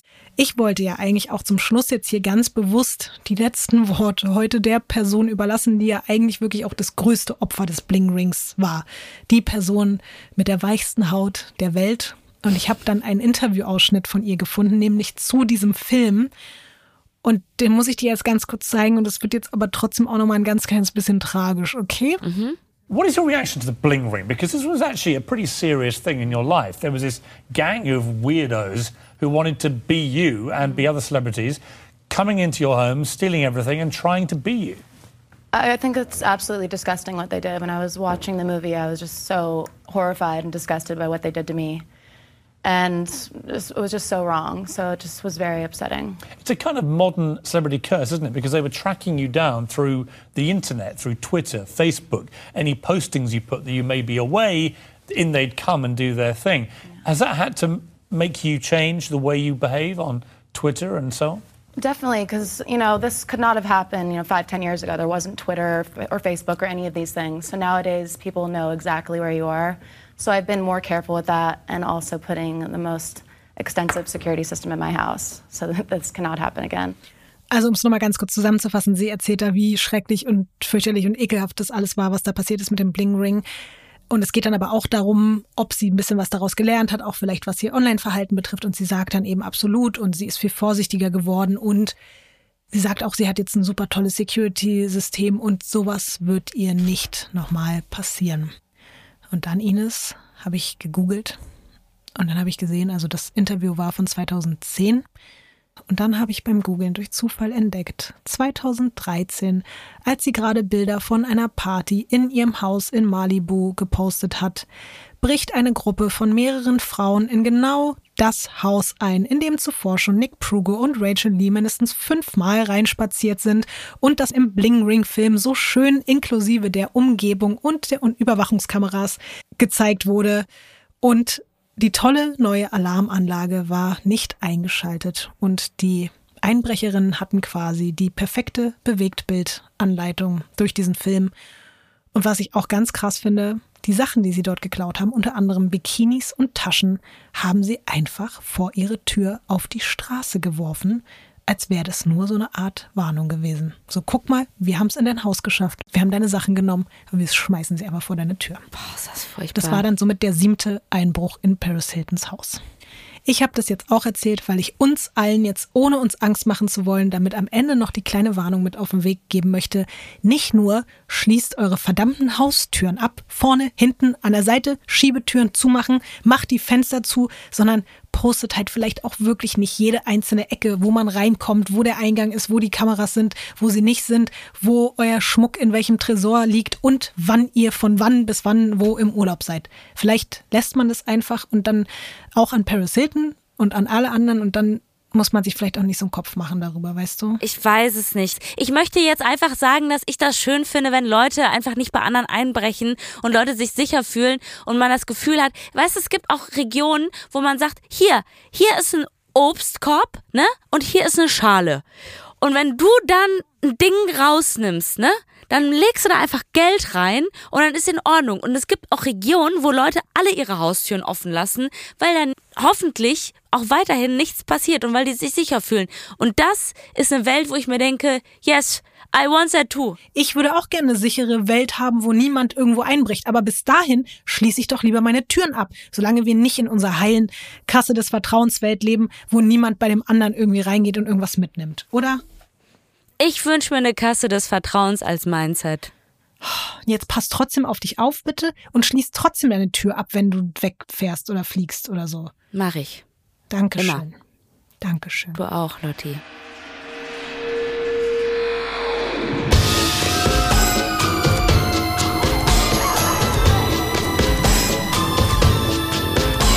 Weird Crimes ist ein Studio Womans Original nach einer Schnapsidee von Visavi und Ines Agnoli. Skript und Recherche Visavi. Executive Producer Konstantin Seidenstücker. Produktion und Redaktion Sarah Omar. Assistant Producer Peace Solomon Obong. Musik, Ton und Schnitt Christian Pfeiffer und Chris Kahles.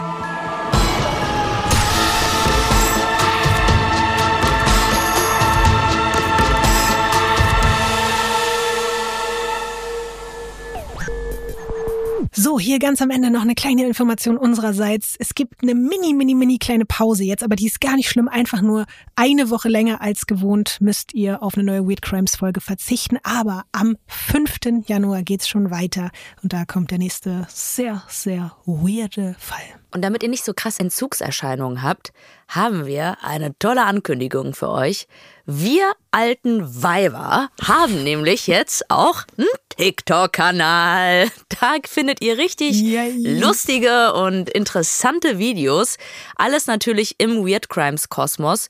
Und ihr könnt natürlich auch die alten Folgen immer wieder neu hören, ne? Das geht natürlich auch. Die mhm. werden nicht schlechter. Mehr Infos und auch den Link zu unserem TikTok-Kanal gibt's natürlich in den Show Notes. Ey, und äh, frohe Weihnachten natürlich allerseits und einen guten und Rutsch. Frohes neues Jahr. Genau, hier rutscht gut rein. Fühlt euch auf jeden Fall richtig doll auf die Füße geküsst. So fürs neue Jahr ja, nicht und auch mir, für Weihnachten. Aber von Ines gern. Ja.